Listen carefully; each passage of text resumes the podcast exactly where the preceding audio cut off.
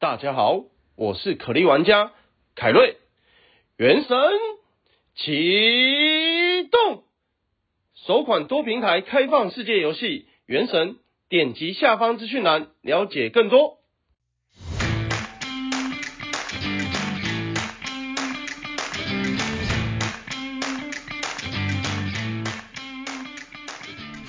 欢迎收听小朋友学投资之不如小周记。本周记内容皆为免费资讯，并无任何分析、推荐市场个股之意。在金融市场，我们应该要时常的查证事实，而不是随着金融圈媒体起舞，造成每天不必要的担心。这周我们要帮忙推广的公益团体是财团法人中义社会福利基金会。中义基金会呢，主要是提供零至十八岁的失忆儿童及少年生活照顾、医疗照护、心理创伤辅导、就学就业辅导等等的。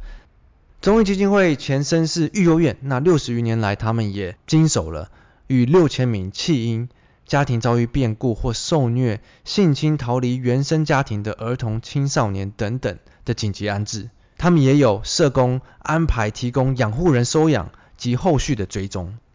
推荐我们中义基金会的热心同学，他本身跟他的公司员工都有固定的在定期捐款给中义基金会，长期看下来，他也觉得呃中义基金会是有实质在做事的公益单位，所以也推荐给我们小朋友团队帮他们发声。那中义基金会有接受捐款发票物资，那我将会在 Pocket 下方留下他们的官网。以及接受捐款物资的连接网站，那就请有兴趣的同学量力而为喽。在进入今天的正题开始，我想要先跟大家发个小小牢骚，也不算牢骚啦。我自从开始录小周记以后，就比以前有多做一些笔记。那大家也发觉了，前阵子市场不好的时候，鬼故事之多。可是这一周市场开始转好，甚至很多国际股市都开始创新高了，反而新闻变得相对很少。我想要找一些东西讲，还相对的比较找不到，这就很像人在担心下跌的时候，他们需要找到一个浮木，需要知道说现在在跌什么，现在在跌什么，呃，知道了以后，它还会会不会再继续跌？但是当在涨的时候，赚钱的时候，就会觉得，哦，嗯，我看对了，应该了。但你可能很多时候并不会特别一定会去问说，现在在涨什么？现在主要整个市场原因是在涨什么？所以一直以来有在看新闻并且记录记录的听众们，可能会发现不好的时候，鬼故事新闻特别多，其实就是因为那个需求很大。那媒体金融圈其实就是，那媒体金融圈就是因为有这个需求，所以他们会写特别多有关不好的事情。那好的时候大家不会问，所以相对的写出来的也不多。这就很像以前我还在外资圈的时候。不好的时候，跌的时候，总会有特别多外资客户来问我，今天在跌什么？台湾在跌什么？这一档股票在跌什么？这家公司怎么了？可是涨的时候，他们会觉得他们自己看对了，本来就应该，本是如此。相对问我为什么涨，今天为什么涨这么多的问题，相比之下就比较少。觉得这也可以很很快的简单的解释一下，为什么不好的时候，不好的新闻，鬼故事相关的新闻总是特别的多。好，我们就进入正题吧。一样，我们从能源价格开始看起。能源价格包括涨最凶的天然气、煤炭，再到石油，近期都是很大的一个议题。因为市场认为能源价格的持续飙涨会造成更进一步的通膨。可是这周呢，我们看到大部分的这些能源价格都开始比较涨不动了，然后甚至有一些卖压。那如果一直有在听小周记的人听众们，应该都会很清楚的知道，上一两周。各国的大佬已经都开始出来放话了，他们要克制这些能源的涨价，才不会造成更多的问题嘛。那好，我们先看天然气好了，天然气开始回档，因为俄罗斯总统普丁有命令他们的天然气工业的公司，从十一月八号开始要加大对欧洲的输气量。然后煤炭呢，是中国的官方发改会，他们呃寄出了很多个措施，包括一个叫保供稳价。那甚至他们限定的每一个坑，对每一个坑口挖出来煤炭的价格，所以导致了这一周煤价的期货市场是连续跌停，然后中国跟煤相关的股票也都是跌得很凶，所以天然气跟煤炭的价格政府都开始介入，所以价格也开始看到回档。那我们再看到石油，我们上周有说到石油的其中一部分持续上涨，也是因为。天然气跟煤炭的涨价，导致很多发电厂转而使用燃料油或者是柴油，因为其他的能源太贵了。所以这个之后就比较不会是一个问题。那石油的价格，我们还是一样看回来供需。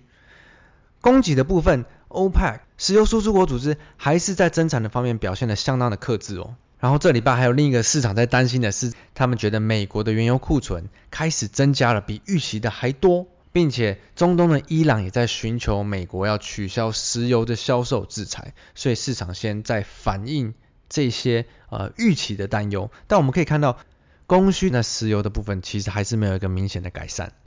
那一样，我会最持续关注石油价格的部分，还是在欧佩克与它的盟国的增产计划，这个才是最重要的。接下来我们看到美国好了，美国这礼拜的四大指数几乎不是创新高，就是在新高附近，主要是科技股啊，纳斯达克跟 SOX 涨得相对比较多，一趴到两趴。科技股的纳斯达克跟费城半导体 SOX 涨得相对比较多。如果我们看新闻的话，其实这周大部分的涨幅，呃，媒体、金融圈都会归咎于财报亮眼。其实蛮多美国企业的整体财报表现都是蛮不错的，包括特斯拉、呃，网飞 Netflix、呃，微软、Microsoft、eBay 等等的，其实蛮多的企业的表现都还是持续的成长。那有一些我们常看到是，呃，新闻上会说。第三季的财报不如预期，那其实也只是不如金融圈的预期，并不代表公司本身的财报公布出来的是不好的。我们打个比方好了，如果金融圈是预期，如果金融圈是预期第三季的获利是三十趴左右的年成长，那如果公司公布的是二十六趴，那它就会是不如预期哦，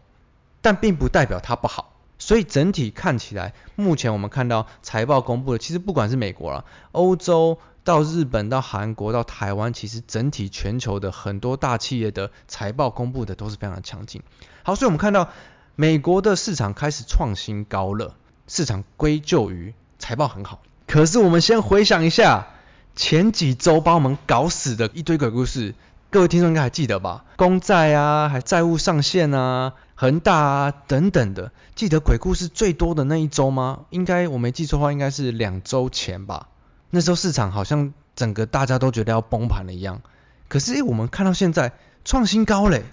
那怎么那些都不见了？然后现在归咎都是财报，诶，所以不好是因为跌这些，然后只要涨就是因为是财报吗？各位听众不觉得很奇怪吗？其实我们一直看下来，金融市场的循环永远都是这样子的。然后这周没有人再跟你提的公债殖利率，其实这周。它还有创新高哦，之前我记得是一点六左右的时候很严重嘛，市场说一直大跌，然后科技股整个崩盘，那时候殖利率公债殖利率大概是一点六左右，这周公债殖利率还有爬到一点七哦，但是那时候市场已经开始创新高了，科技股已经开始反弹了，所以就没有人再跟你提了。那我相信没有自己在关注新闻的人，应该就会不经意的选择性去忘掉这件事。可是我们一直在关注的，就会觉得。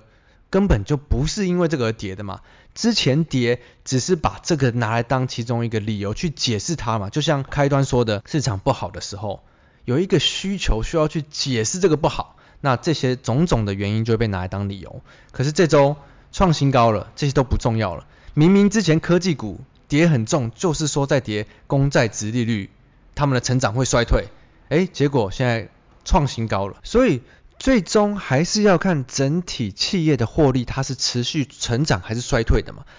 那目前看起来，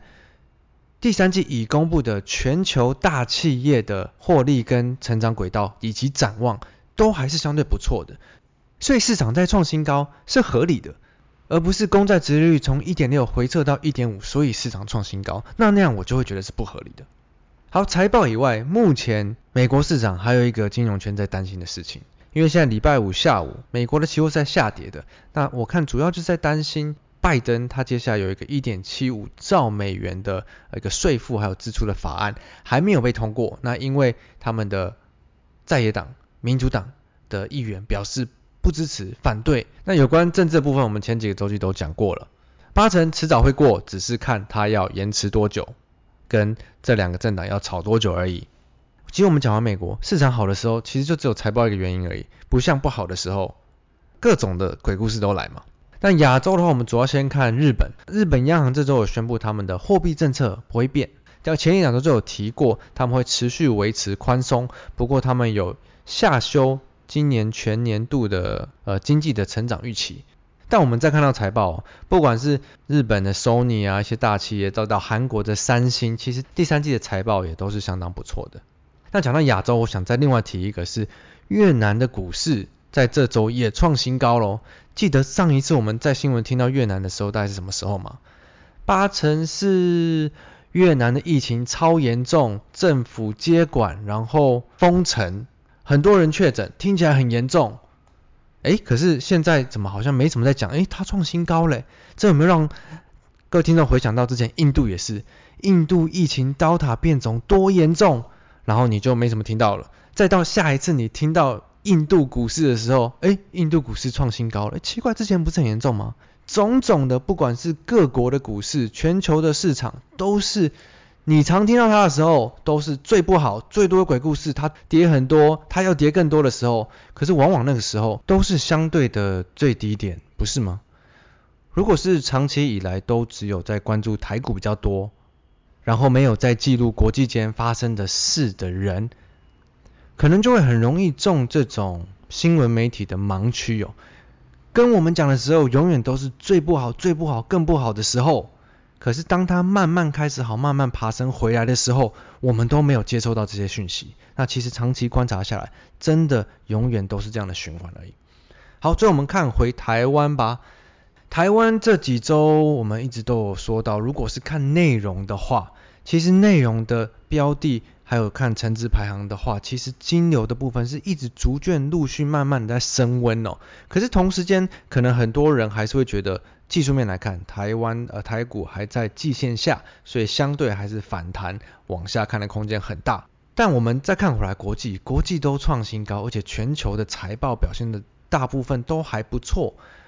真的没有理由特别去看衰台湾嘛？尤其是台湾从台积电法说以来，台积电法说点名到的族群，不管是 IC 系制裁、车用电子这些相关的族群，其实。不止蛮多财报表现得不错，然后金流也是持续的在涌入，所以我们从行情最不好的时候看到成值排行，甚至是强势股排行都是一片的死寂，慢慢的到开始升温，我们看到有很多交易者开始回来了，很多完全是在涨题材的东西也开始跑得动，并且有延续性的。我们再看到前一周是